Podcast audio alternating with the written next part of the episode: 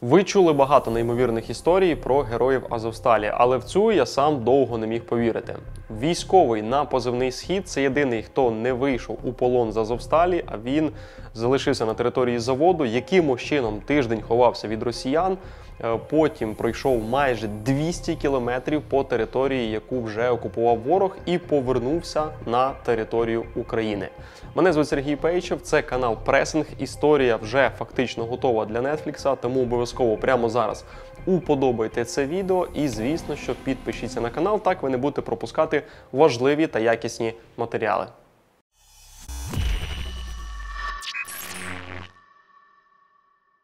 На Азовсталі було багато героїв, багато легенд. Коли я почув про твою історію, давно вже я в неї, чесно скажу, не зовсім повірив, тому що думав, що це неможливо.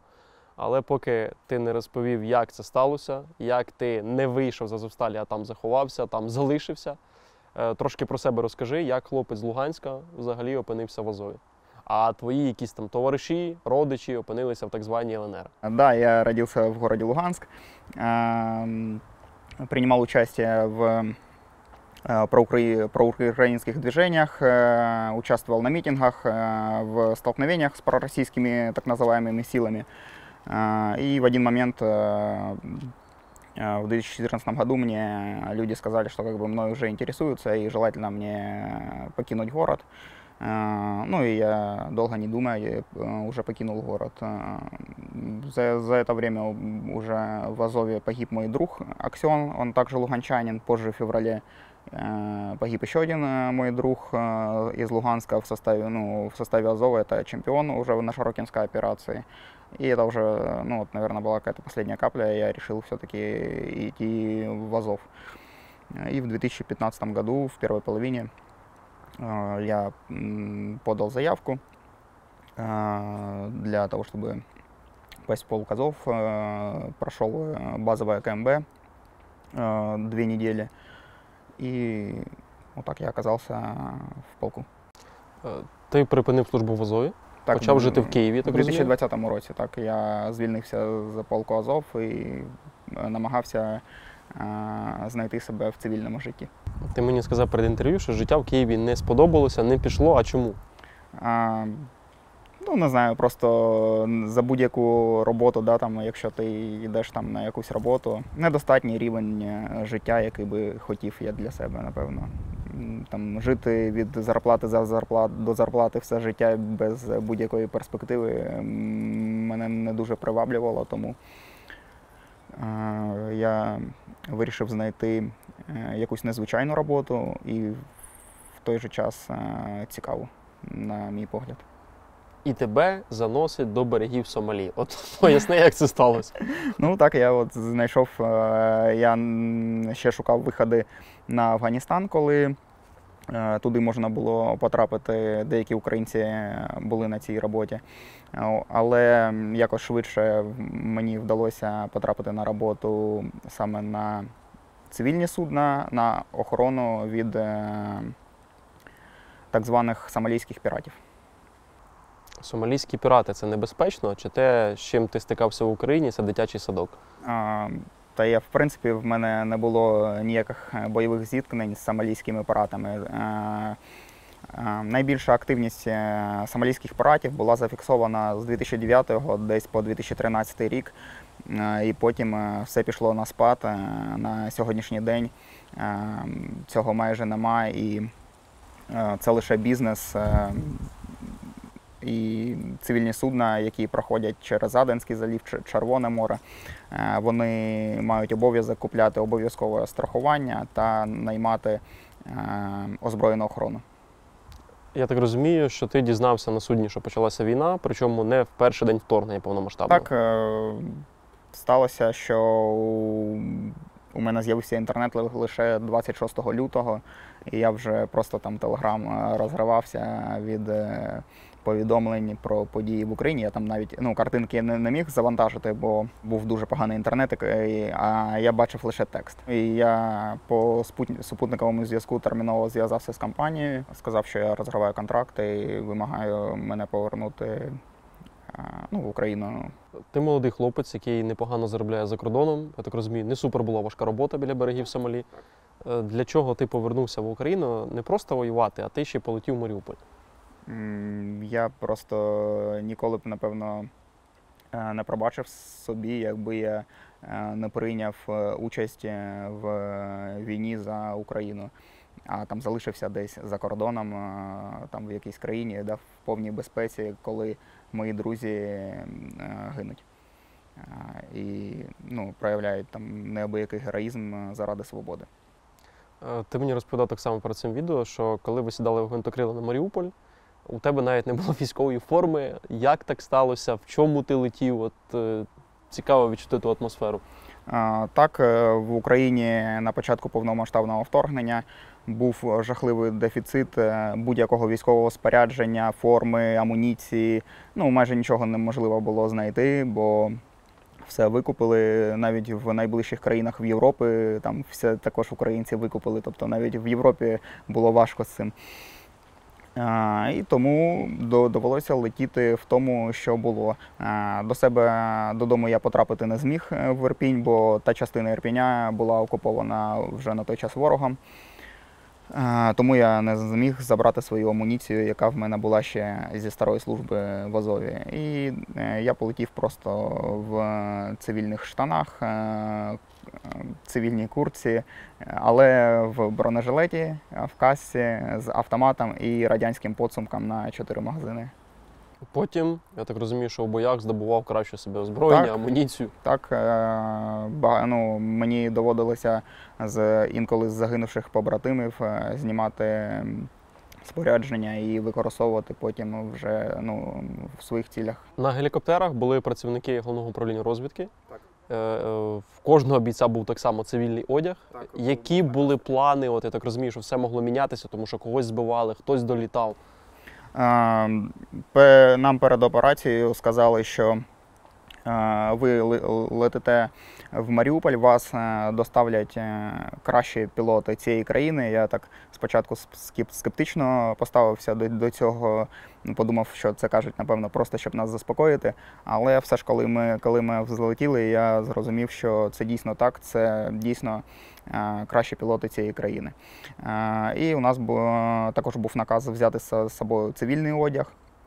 І в разі е, та, там все ділилося на так звану точку невозврату. Якщо би нас, е, наприклад, збили до точки невозврату, і хтось би залишився живий, е, то ми повинні були вертатися на підконтрольну територію України. А- якщо б ми пролетіли точку неповернення, тоді ми повинні були б самостійно прориватися в Маріуполь і з'єднуватися зі своїми частинами. І нам сказали, що якщо при цьому там да, виживе офіцер ГУР, який був кулеметником в гелікоптері, то він буде командиром, він е, буде вас е, в пішому порядку виводити або в Маріуполь, або назад е, на підконтрольну територію. Якщо так станеться, що він загине, а хтось з вас виживе, то ви, е, ви також виконуєте цю функцію, але на вже на свій, е, так сказати, розгляд. Е, Як ви це будете виконувати? Або назад, або вперед в Маріуполь. Політ на дуже низьких висотах, особливо в гелікоптері, коли ти ж нічого не розумієш, де що. Е, Ти коли зрозумів, що це вже Маріуполь, якісь його окраїни, яка була атмосфера всередині? Було страшно чи навпаки ви зраділи? Е, Всі дуже сильно кричали, е, раділи, сміялись, коли ми вже з села Рибацького просто вривались, вилітали в бік моря, і з моря вже заходили е, на територію заводу Азовсталь.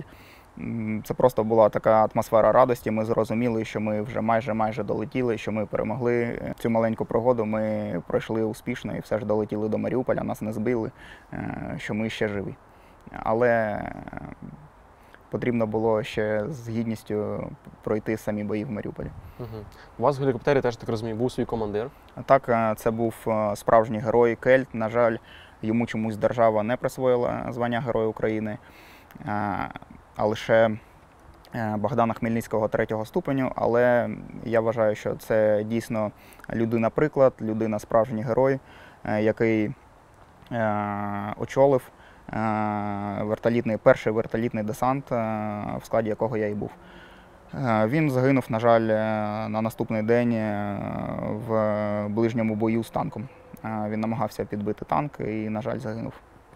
Ми часто дивимося фільми про війну, це переважно якісь американські фільми, там Netflix. І в такі моменти, як вас, коли ти залітаєш в Маріуполь, командир щось говорить, якусь, якісь мотиваційні слова. В житті воно так чи воно зовсім інакше. Кельт він е, був, і я бачив, що він був в той момент, напевно, найщасливішою людиною, бо він е, хотів потрапити в Маріуполь, він хотів потрапити до командира Редіса, е, і Маріуполь це був його рідне місто. Е, і ну, я також, напевно, також був е, дуже щаслив, що я зміг е, доєднатися до Азову, до своєї родини і розділити з ними судьбу. Ти, коли ступив на Маріупольську землю, ти відчував, що ти там, пройдеш до кінця, чи ти розумів, що це, напевно, вже фінальна точка. Тому що ти їдеш в саме пекло. І ну, більшість з вас говорить, як квиток один кінець, воно так реально було, тому що багато крутих воїнів, там супер вміннями, вони, на жаль, гинули там навіть в перші дні. Е, Так, коли я летів туди, я цілком е, розумів, що скоріше за все я загину е, в боях за Маріуполь, але я був щасливий, що це буде разом з моїми братами азовцями. Люди, які прилетіли на гелікоптері, я так розумію, така інтенсивність боїв, що як Кельтикаш загинув фактично в перший день, і ще були люди, які теж померли дуже швидко. Так, так, і ще був е, також боєць Мелкий, мій побратим. е, Ми з ним разом йшли в Азов і летіли в одному гелікоптері. Він був діючий азовець. Тобто ми були добровольцями, а там було ще сім діючих азовців, яким дал- дали наказ повернутися в Маріуполь, бо вони е, не встигли повернутися в Маріуполь під час повномасштабного вторгнення, бо виконували завдання на іншому участку фронту на Світлодарській дузі, начебто. От. І Мілкий Мелкий був діючий азовець, і, на жаль, він також загинув на наступний день. Ти, коли заходиш на територію Азовсталі, е, тебе бачать побратими, які тебе там раніше пам'ятають, знають, що вони тобі говорять, так розумію, це не завжди там якісь цензурні слова. Е, Хтось шокований, хтось ще в Та, якому стані. Коли там мене бачили ті друзі, з якими я служив ще в Азові, е, вони так дуже сильно дивувалися. Вони е, там, ти, ти, ну, типа, ти як тут оказався? Я говорю, ну, прилетел, вони такі, ну ти. Типа, И улыбаются, обнимают там все. Вот. э, э, Иногда некоторые люди ем, ну, питали, чи не жалкую я про те, що я сюди прилетів. І я завжди так ну, намагався підтримати їхній бойовий дух і з, пошні- з пос- з посмішкою відповідав, е, що я щасливий бути тут з вами.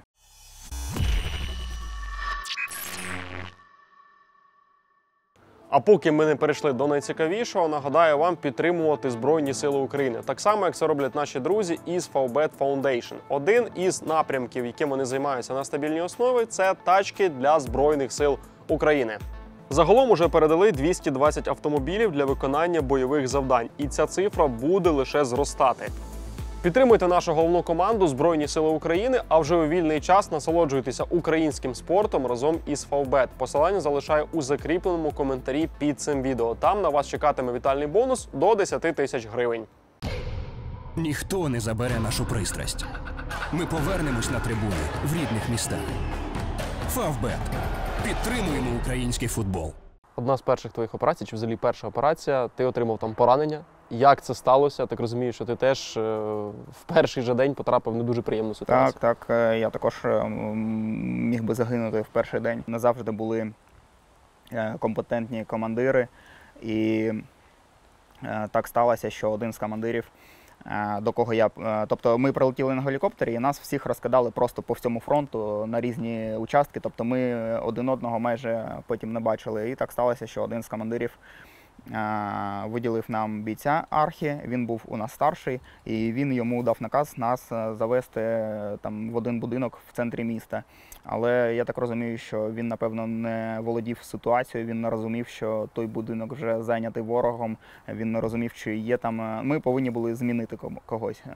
І він, я так розумію, що навіть не, не, не розумів, чи живі ті хлопці ще, чи тримається та позиція, чи ні. І ми навіть до того дому там 300-400 метрів не дійшли і потрапили в засідку. Хлопці е, втрьох перебігали перехрестя. Я біг четвертим, і саме по мені кулеметник відкрив е, вогонь е, з високого здання, там десь четвертий був поверх. І він, я так думаю, кулеметник взяв невірну поправку, і черга кулеметна потрапила біля моїх ніг, і рикошетом е, е, куля, ну, куля зачепила мої пальці на руці. Е, Вся моя перчатка ну, була в крові. Я подумав, що напевно пальці відірвало, але просто вони залишились в рукавичці. Е, Але потім Архі дав мені на наказ там е, так сталося, що вони на одній стороні перехрестя, я на іншій. Архі дав мені наказ е, ну, надати собі допомогу. Я просто зняв рукавичку і зрозумів, що поранення не серйозне, просто кр- крові достатньо. І просто перемотав, все зробив. І так сталося, що Архі хотів як відцінити обстановку, трохи відійшов від стіни, і в нього поцілив е, ворожий снайпер е, в голову, і він е, загинув миттєво. І ми опинилися одразу без рації, без карти, бо це все, все було у нього. І, звичайно, ми не могли до нього підійти, бо це була зона ураження снайпером. Ми знайшли декілька домів назад, знайшли українських бійців і вирішили бути з ними е, до ночі. Потім, коли ми змогли вночі забрати ті- тіло архі, е, ми по радіостанції зв'язалися зі своїм командуванням, е, пояснили ситуацію і нам дали наказ залишитися з тими хлопцями і тримати оборону університету. Мені цікаво, взагалі, ти приїжджаєш в місто, де ну такі реально воїни, всі брутальні чоловіки. Е, Як тебе сприймали не азовці, які тебе знали, а решта військових, тому що ти візуально молодий хлопець, як мені сказав Руслан Давід, навіть без бороди, що тобі, наприклад, дуже допомогло вже потім, коли ти виходив з Азовсталі. Е, Ну, яке ставлення було? Тому що ти, в принципі, багато чого знаєш, багато чого вмієш, але візуально, ну, молодий пацан. На жаль, е, та група, до якої ми потрапили, вони були дуже так моральні, морально нестійкі, в тому числі їхній командир, офіцер, це з ну, Нацгвардії Кривого Рогу. Потім е, чомусь так е, проявили слабкість і не захотіли прориватися і здалися в полон. Е, Я коли бачив ці розговори, я вже ну, якось намагався переконати, але коли я зрозумів, що вони морально-психологічно подавлені, я зрозумів, що е, справ з ними. е, Ну, тобто так сталося, що ми ну, нашу позицію прорвали, ми почали відступати. Фланги також провалились, і я просто у командира питаю, де запасна позиція. Він каже: Я не знаю, нічого не знаю, керувати не буду, нічого не буду. Ну, офіцер. І потім нас вже загнали там в крайню будівлю. Піхота вже також наступала. Мікрорайон наш е, бу- е, постійно їздила ворожа броня- бронетехніка. Е, І зверху йшла піхота. Я просто кажу, що ми всією групою не вийдемо, потрібно розділятися там по 2-3 людини і виходити. І в цей момент вони цього не захотіли робити. Вони казали, ми будемо здаватись в полон, бо там краще життя, ніж смерть, нас всіх б'ють і так далі. Ну і коли це почав командир транслювати, я йому казав, то значить знайди собі тих, хто з тобою буде здаватися в полон. А, і, і після того не мене підтримала більша частина хлопців, а саме командира панікера. І, але я бачив декілька хлопців, які все ж е, мовчать і нічого не кажуть. І я зрозумів, що вони сумніваються, що робити. І я просто сказав, що беру одну людину з собою на прорив, хто піде. І срочник е, з 3057, звичайний хлопець, який служив на срочній службі, він підняв руку, каже: Я йду з тобою на прорив. І ми три дні е, ходили. е, В глибокому ворожому тилу е, вдень ховалися, а вночі йшли і зрештою на третій день е, виснажені, але все ж змогли з'єднатися зі своїми силами. Ти е, казав про цю групу мені раніше, що вас штурмувала піхота, потрібно було виходити захищати позиції. Так, І так. так розумію, командири, люди не хотіли цього робити, Так, морально е, просто не могли це пересилити. Так, що вони, вам говорили? Ну просто коли нас наш, наш університет, в якому ми були, розбирав танк та БТР, ми трохи знижувались та трохи спускались в підвал. Але коли ворожа бронетехніка переставала працювати, це був знак, що зараз піде ворожа піхота е, на зачистку. І саме в цей момент потрібно було е, виходити і відбивати атаку. Коли я звертався до командира, кажу: ну ти ж офіцер розставляє людей на позиції, а він просто ну так трясся і казав, що його в академії цього не навчали. Е, Ну і я намагався брати ініціативу в свої руки і все ж вмовив, вмовив е, трьох людей і трьох-чотирьох людей, які все ж вийшли з підвалу, і ми е, в чотирьох відбували ворожі піхотні атаки досить успішно, поки е, нас не підпалили і не почалася пожежа. Ти і строковик пішли на прорив. Так. Ці хлопці там залишилися, так Так. розумію, їх взяли в полон. Е, Скоріше за все, так Що з ними далі трапилось? мені невідомо. Що далі було з строковиком? Я так розумію, що у вас там пригоди тільки розпочиналися. Е, Все одно ж дуже багато росіян, ви опинилися в глибокому оточенні. Так, так. От як це морально, коли ти розумієш попереду, що там кілометри і все оточено ворогом? У нас був е, з ним план, що ми повинні максимально тихо, без стрільби, без шуму, якогось просто вийти до своїх. Е, Бо ми розуміли, що нам ніхто не допоможе, про нас ніхто не знає, у нас не було рації, у нас не було ніякого зв'язку. Е, І вдень ми пересуватися не могли. Ми пересувалися лише вночі і вдень ховалися в якихось розвалинах, підвалах і так далі. Е, От, також натрапляли на ворога інколи неочікувано, бо у нас була задача не натрапити на ворога, але був випадок, коли все ж натрапили на ворога і довелося його ліквідувати. Е, Ти так просто це розказуєш. Е, Там був випадок, коли росіянин з вами отак заговорив. Так, Який був цей діалог, тому що це навіть звучить страшно, а коли ти на тому місці опиняєшся і ти розумієш, що напевно доведеться стріляти, піднімати шум. Як це було?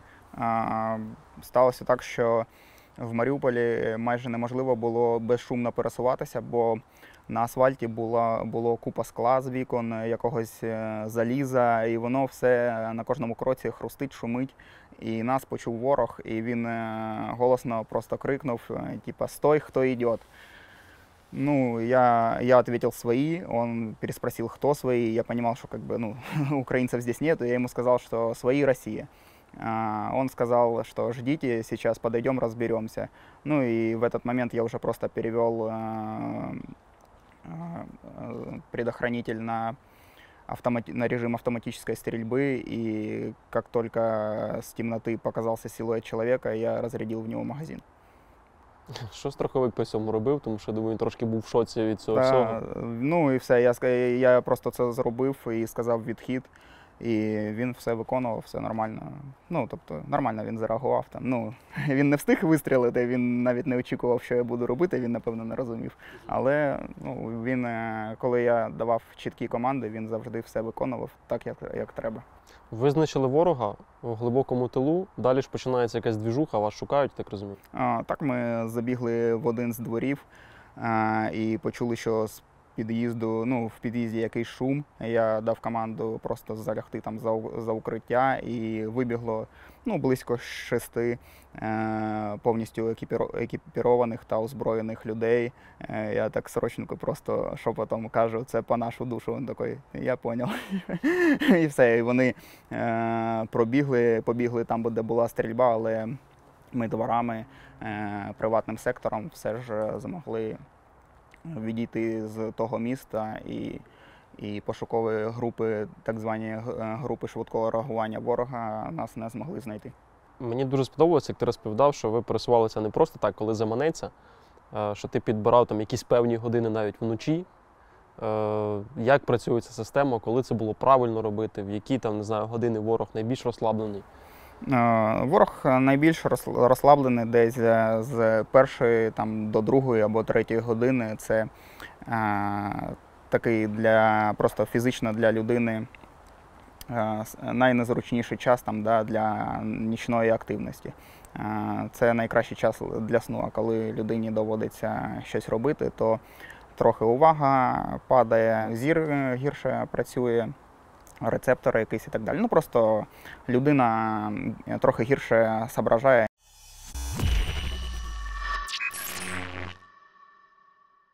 Аби наших військових більше залишалося живими і здоровими, нам потрібні зброя і безпілотники. З цим допомагає проект Око за око, до якого ви теж можете долучитися. Наприклад, заправляючи пульс помсти на око, з кожного літра одна гривня йде на фонд проекту, і результат від ваших заправок дуже потужний. Наприклад, ваші заправки вже перетворилися у 25 авіакомплексів Шарк. Вони вже у наших військових. Це круті українські безпілотники, які розвідують і коригують хаймерси. З їх допомогою вже знищено ворожої техніки на сотні мільйонів доларів.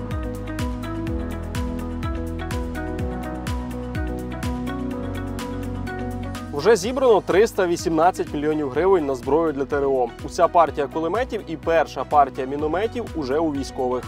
До фінальної цілі лишилося зовсім небагато, а це нагадаю 400 мільйонів гривень. Тому заправляйте свої авто пульсом або донайте на спецрахунок фонду Повернися живим і озброюйте ТРО до зубів. Око за око.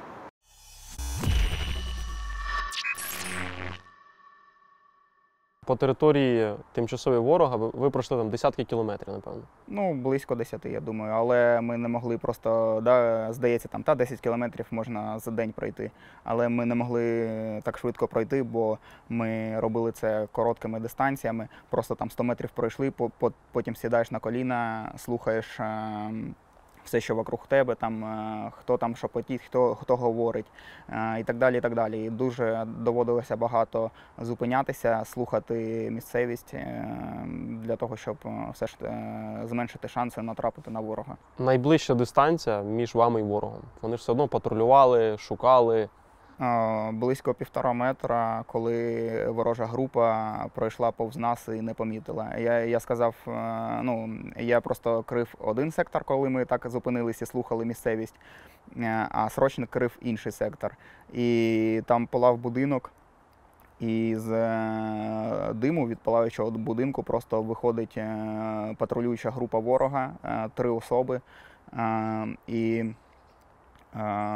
Він мені просто каже, йде ворог там ну, близько 100 метрів. е, Вони е, були на відстані від нас, але йшли в наш бік. А ми прижалися, просто сіли на коліна, прижалися до забору. І я сказав, якщо ну я просто я не міг повернутися в їхній бік, бо це б був би додатковий шум, і можливо б вони побачили. Я просто так і залишився крити інший сектор. Я сказав, що якщо хоч хтось з них е, поверне на нас голову і побачить нас, е, одразу відкривати вогонь. Е, Що я також повернусь і буду стріляти. Але він це повинен зробити першим, бо він вже дивився на, на них.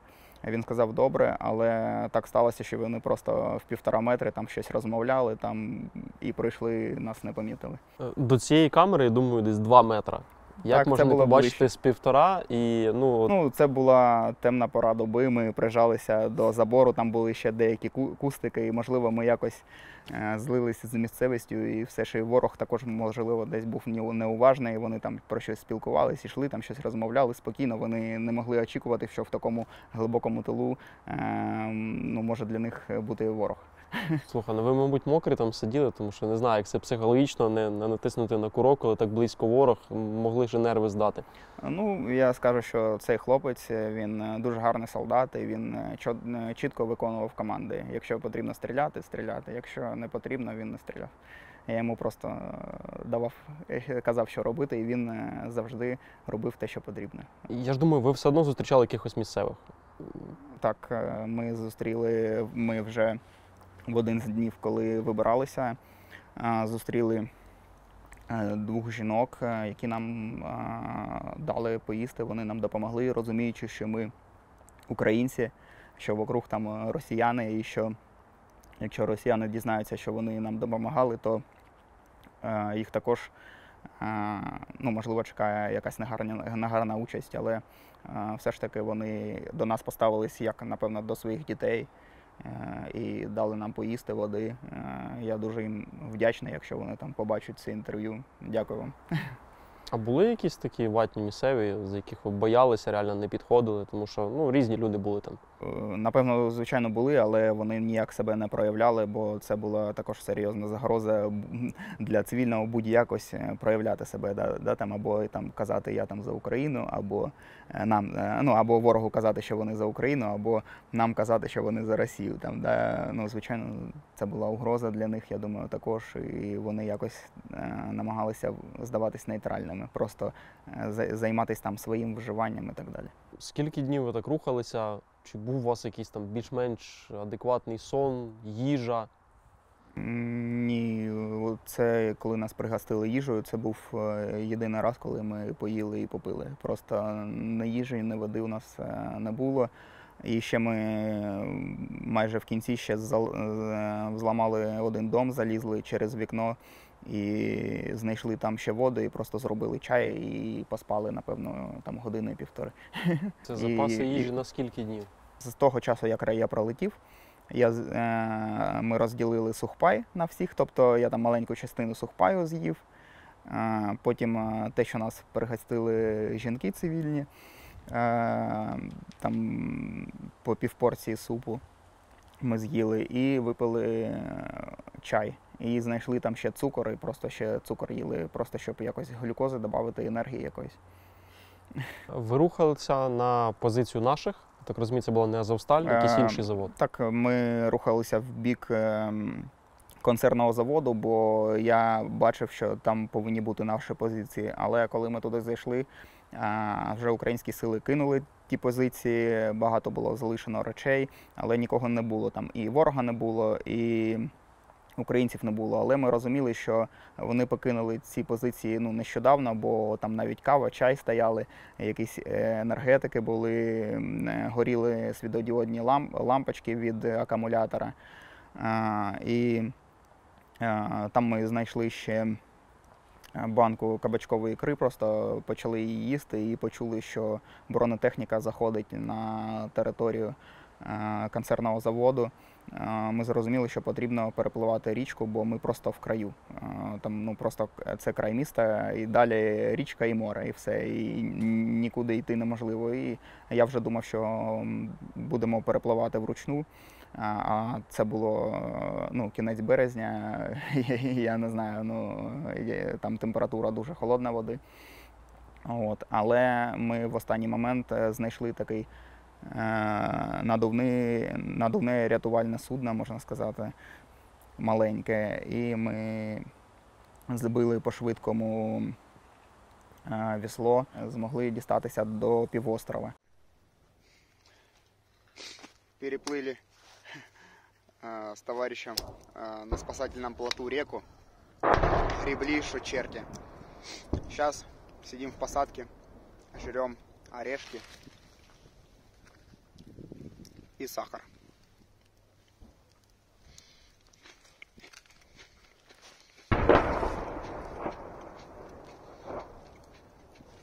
Звуки войны.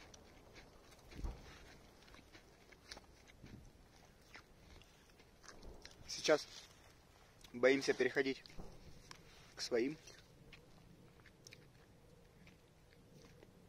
чтобы нас свои постреляли. Тому що можуть прийняти за противника. Коли ми вже дісталися до півострова, це була, так звана сіра зона. Тобто і на концерний завод вже заходив ворог. А з іншого, іншої сторони там ще одна річка, і вже була Азовсталь там, де наші. Але у нас не було зв'язку ніякого. І ми розуміли, що ми можемо попасти навіть під вогонь е, наших сил. Коли переходили на інший бік е, півострова, е, я шукав інший плавзасіб, щоб ще одну річку перетнути. І нас навіть обстріляли з Азовсталі, думаючи, що ми вороги.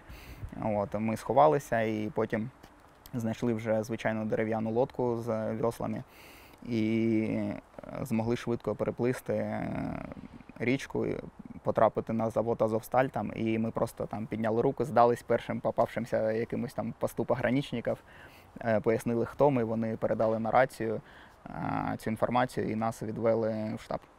Не страшно було такий пройти шлях, приходити на Азовсталі, що тебе можуть просто завалити Ну, свої, якісь Ну, я просто... два тіпа заходять, незрозуміло звідки. Ну, я, я, я це повністю розумів і тому дав е, команду срочнику автомат за спину і підняти руки просто і все, щоб ну, навіть не було ні у кого думки нас стріляти. Ви зайшли на Азовсталі, так розумію, що вас там уже десь так, ну хоча б морально поховали, ви давно зникли, від Так, вас ніякої е, звістки, нічого. Так, срочник е, вже рахувався безвісті зниклим. його. Е, Е, Його навіть е, матері подзвонили і сказали, що він безвісті зниклий. І коли ми прийшли на штаб, е, його побачив сьогодні Герой України Шлега. Він був командиром частини 3057. І він е, ну, покликав мене, потиснув руку, подякував, що каже: дякую тобі за те, що там вивів срочника. Я йому сказав, що е, я його не виводив. Ми вийшли вдвох як команда, ми вдвох солдати і проявляли ініціативу вдвох, що ну, типу, ніхто нікого як дитину там за ручку не виводив. От, але він е, сказав, все одно дякую тобі і потиснув руку. От, і дали срочнику одразу зв'язатися з матір'ю, і він повідомив матері, що все, він знайшовся. А що з ним далі сталося? Е, Так сталося, що ми е, повинні були перейти в підпорядкування першого батальйону до Сухаря е, в групу Онікса, але чомусь так сталося, що я до в групу Онікса потрапив, а його помилково поставили е, утримувати позиції там, де була перша рота. І ми вже воювали далі трохи на різних поряд, але на різних участках е, оборони. Цивільні ніколи не скажуть, що люди, які були на Азовсталі, це не герої, але люди, які були на Азовсталі, бійці. Е, Ти, Руслан Давід, е, часто казали, що не всі були там суперсміливими, що не всіх можна називати героїв. Е, Чому так? Так, е, це дійсно так було далеко. Не всі, хто був в Маріуполі, є героями. Е, Багато людей просто ховалися в бункерах, е, шукали собі там якісь там незрозумілі заняття, виправдання, щоб не йти і не обороняти позиції. Е, Я не знаю, ну вони так намагалися, напевно, продлити своє життя шляхом трусісті, можливо. Не знаю. А що вони робили?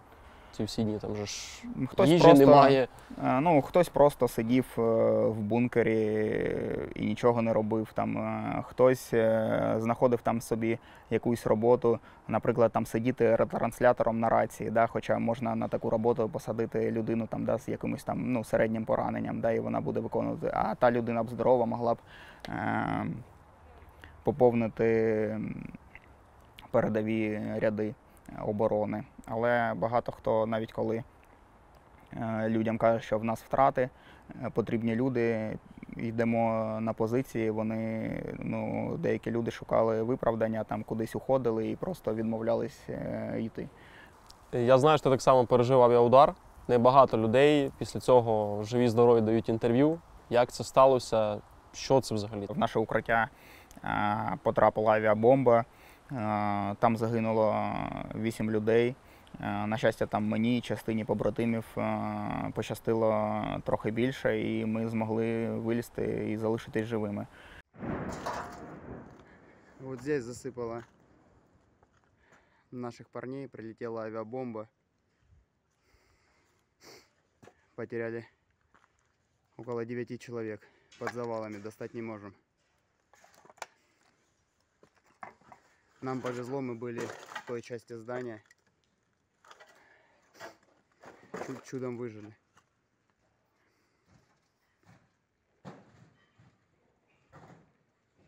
Е, Загинули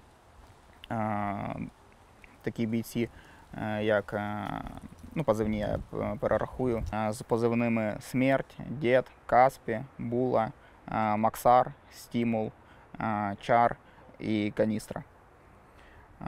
Через е, 13 або 14 годин нам дали завдання мені і моєму побратиму для тих, хто залишився живими, знайти нове укриття.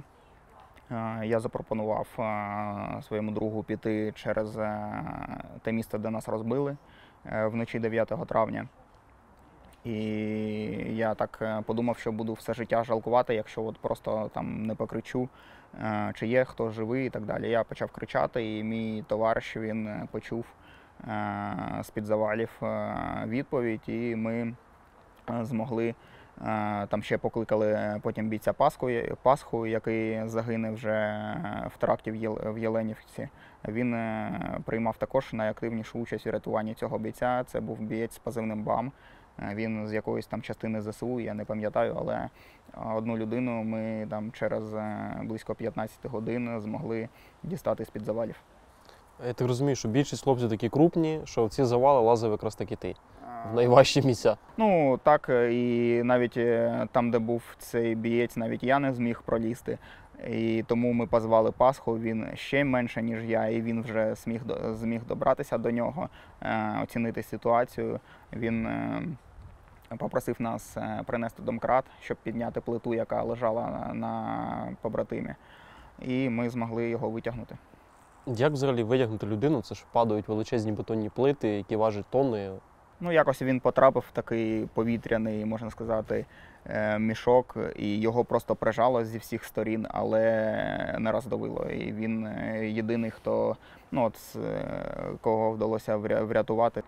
Що це була за історія, що ви покликали хірурга, що він відрізав людині ноги і так його витягнути? А це була інша історія. Це були ще бої е, не в Азовсталі, а ще в е, житловому кварталі на лівому березі.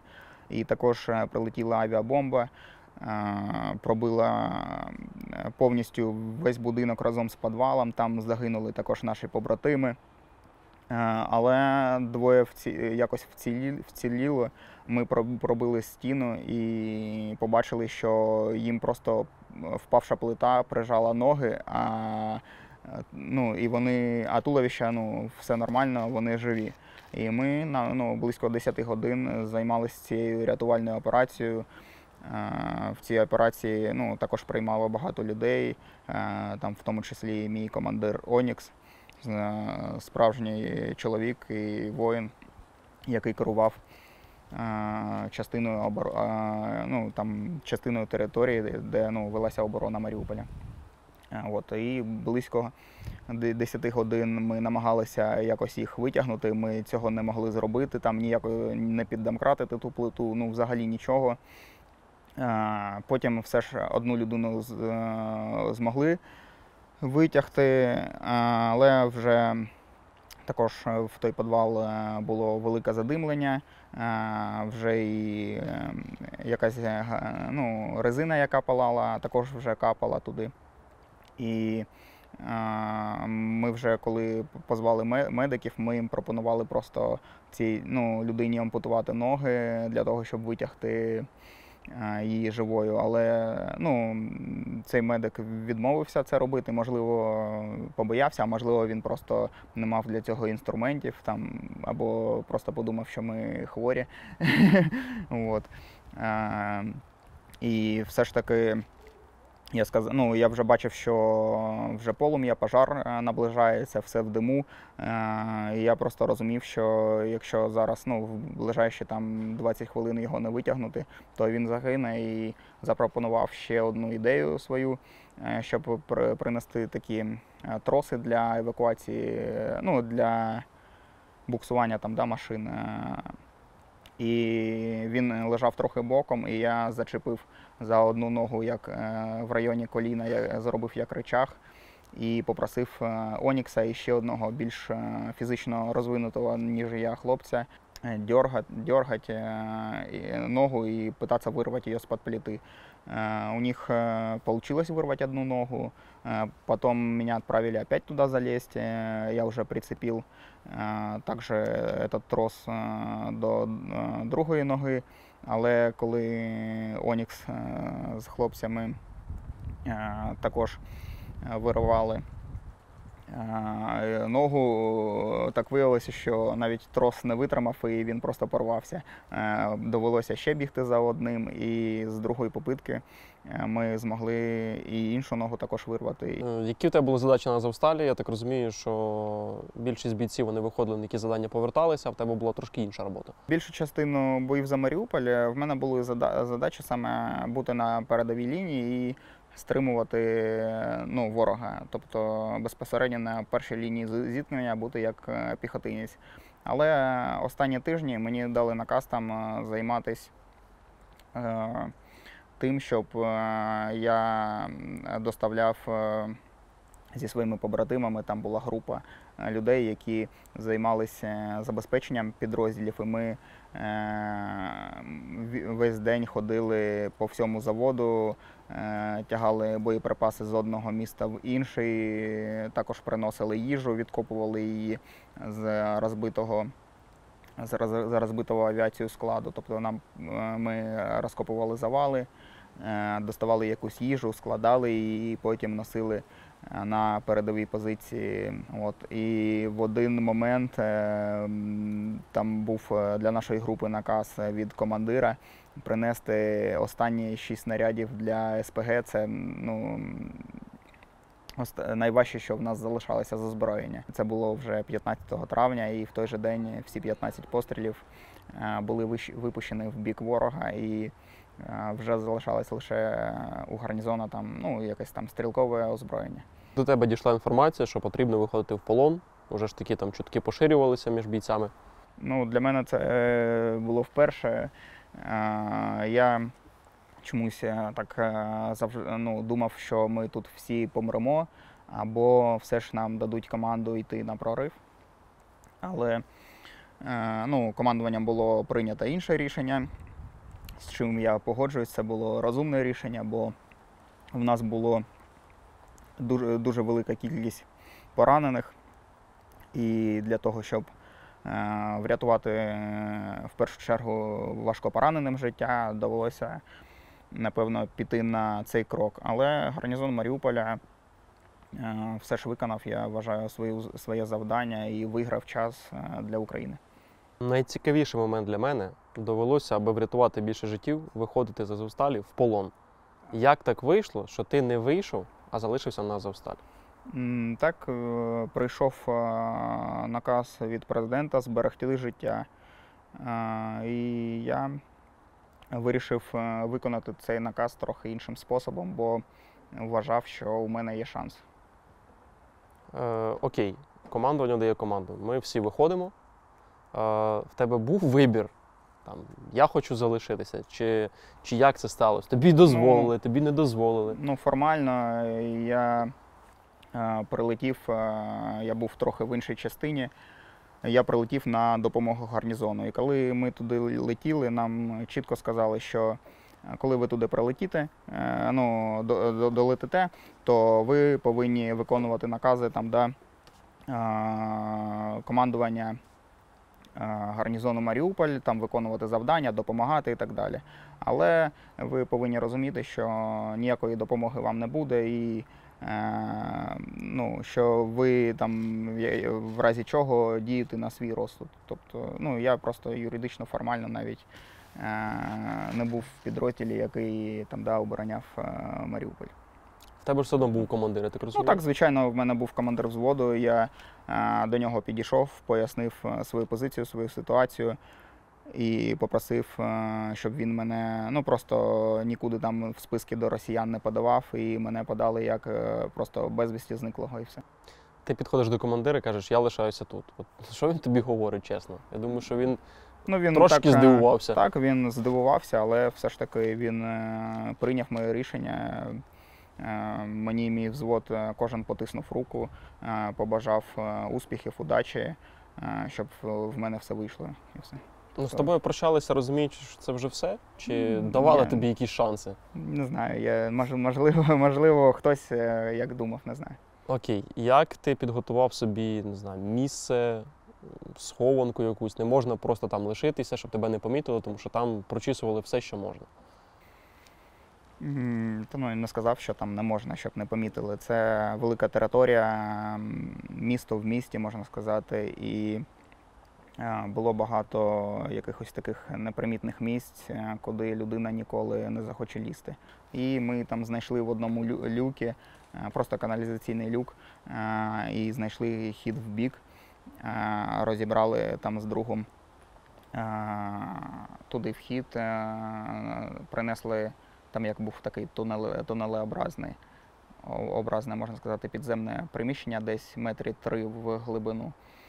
І ми підготували там матраси, якісь одіяла, принесли води, консерв трохи, е, там цукру, чаю і так далі. Ми взагалі планували вдвох, але він е, в останній момент все ж е, вирішив йти в полон. І я залишився один.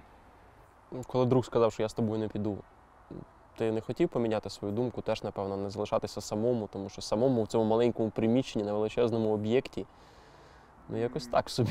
Коли я вже щось вирішив, е, я майже ніколи не змінюю своє рішення. А це було дуже тверде рішення. е, Так вчинити, вчинити. А чого він передумав? Можливо, думав, що е, більше шансів там, пройти полон і залишитись живим. Напевно, так і було, бо вони все ж таки, да, люди, хто вийшов в полон, вони мали якийсь статус, да, там, міжнародний, там, військовополонений і так далі. А якщо ти робиш такий крок, то для тебе боротьба продовжується. Тобто, там, да, е, якщо, якщо люди думали, що е, все вже завершилось найстрашніше, то для тебе тільки боротьба продовжується. Твій друг, який тоді залишився не з тобою, а пішов в полон, де він зараз? В полоні. Досі. Так. До сьогодні вже е, там більше року пройшло досі в полоні. Хоча коли е, казали, що там да, потрібно виходити, і нас е, е, за 3-4 місяці там гарнізон Маріуполя поміняють, е, що росіяни там да, пообіцяли гідні умови, е, швидкий обмін і так далі. Але я розумів, що е, скоріше за все це може затягнутися на роки, і росіяни е, дуже вірогідно не стримають свого слова. Ну так і сталося, що вже далеко пройшли ті е, часові рамки, які там да, обіцяли, і те, що казали, що е, для нас будуть е, гідні умови, е, це також, е, ну, судячи з тих, хто вийшов в полону, да, ми бачимо, в якому стані вони виходять. Е, На жаль, це також е, вони не виконали свої обіцянки. Я тобі казав, що по твоїй історії можна знімати фільм.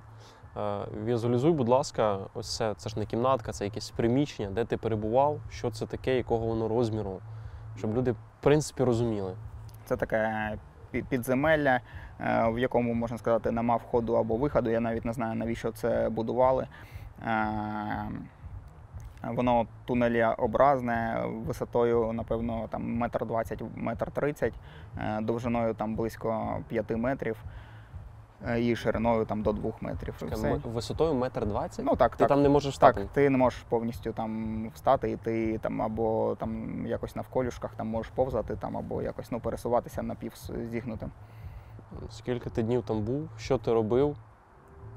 Е, Я там е, пробув е, близько е, тижня, ну, сім днів. І робив е, просто е, або, або готував собі там з цукру. А, е, туди ми ще притягнули ці АХД 2000, це е, санітайзер. І з цього санітайзера дуже гарно робити е, пальник. Там в банку з-під консерви наливаєш і ки- ки- кидаєш туди трохи тканини якоїсь і підпалюєш. Воно доволі довго горить. Можна там нагріти собі води, там зробити чай, але в мене була розвага. Я переплавляв цукор на таку карамель, робив собі цукерки. От, е, думав е, різні сценарії мого виходу, що там да, я потраплю в полон, що я буду казати там на такому етапі, на такому етапі будував собі легенду. Просто був в таких в роздумах. Е, Інколи я проводив аналогію з фільмом е, Погрібений заживо, коли також там людина е, була да, під землею в гробу, там у неї був телефон, і він там намагався якось врятуватись. Бо це була така суцільна, суцільна темрява. Ну і, і намагався більше спати. Просто я розумів, чим більше я сплю, тим швидше пройде е, час, і просто намагався спати, щоб ні про що не думати. Ти не думав, що ти можеш тут просто залишитися замурований в якійсь стінусі Азовсталі, і тебе просто ніхто ніколи не знайде? Так, я думав про це, і тому я вже на сьомий день дуже погано відчував себе. Я розумів, що якщо я там да, ще якийсь час не вилізу звідси, то я можу померти від нестачі ну, просто там їжі і так далі. І я на сьомий день прийняв рішення виходити е, з цього сховку.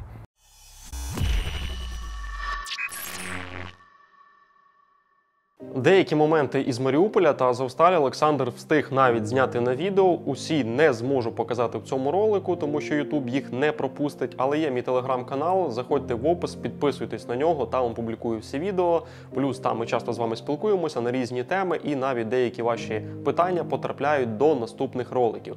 Тому заходьте в опис, підписуйтесь. Так само є можливість фінансово підтримати наш проект на Баймі Coffee.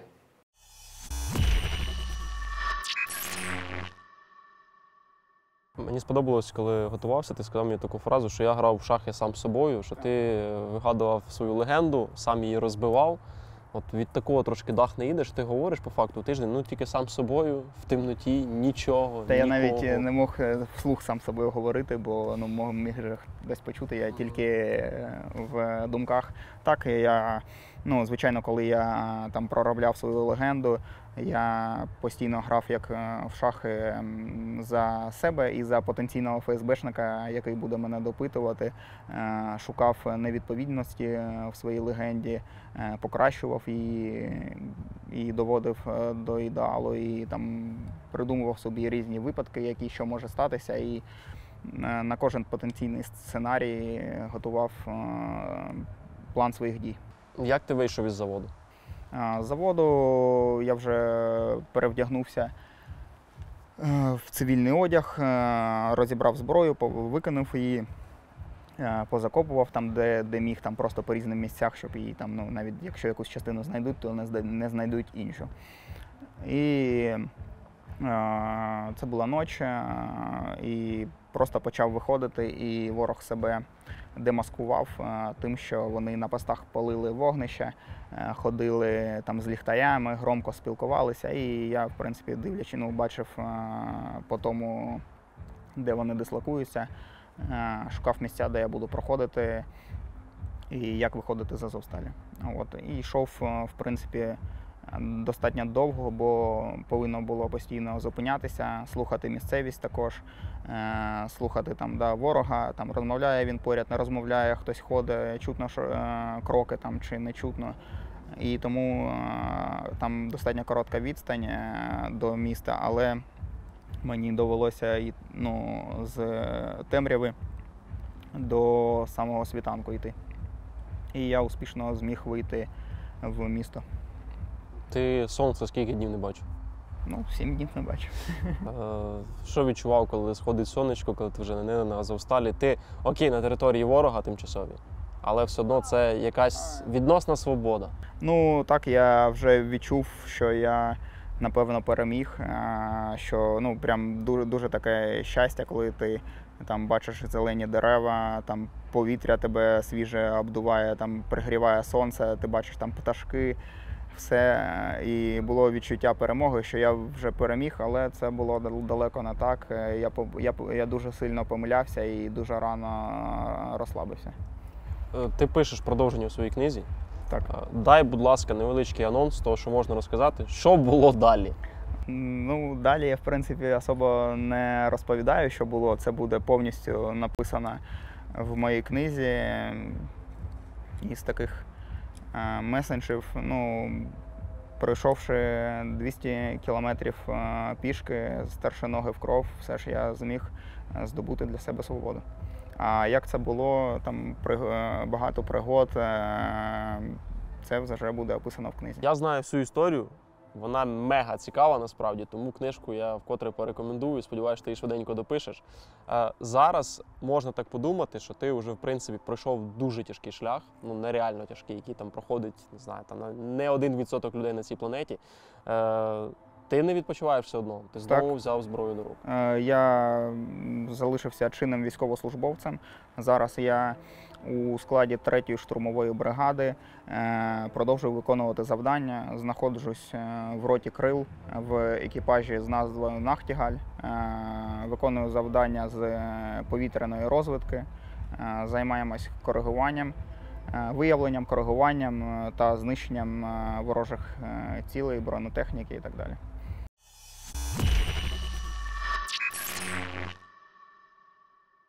Схід прийшов не з пустими руками. У нас є для вас такий прекрасний подарунок. Справа в тому, що ми музей фрагментів війни е, та ще купа блогерів, е, лідерів думок запускаємо величезний збір для третьої окремої штурмової бригади. Сума немаленька 30 мільйонів гривень. Тому для вас залишаю реквізити під цим відео.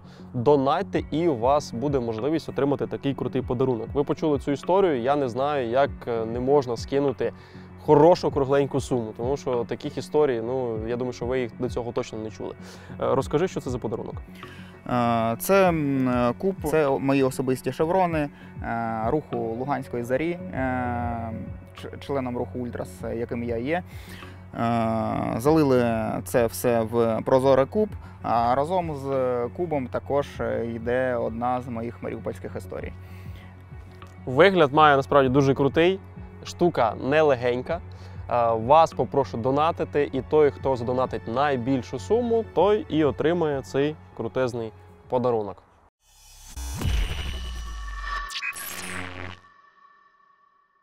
Друзі, відреагуйте, як вам ця історія. Поставте вподобайку або дизлайк, і обов'язково підпишіться на наш канал. Так ви покажете, що наша робота для вас є важливою. І давайте напишемо у коментарях кілька просто приємних слів для Олександра. Він як ніхто на них заслужив. І плюс пофантазуємо трішки, як би могла називатися його книга. Напишіть у коментарі.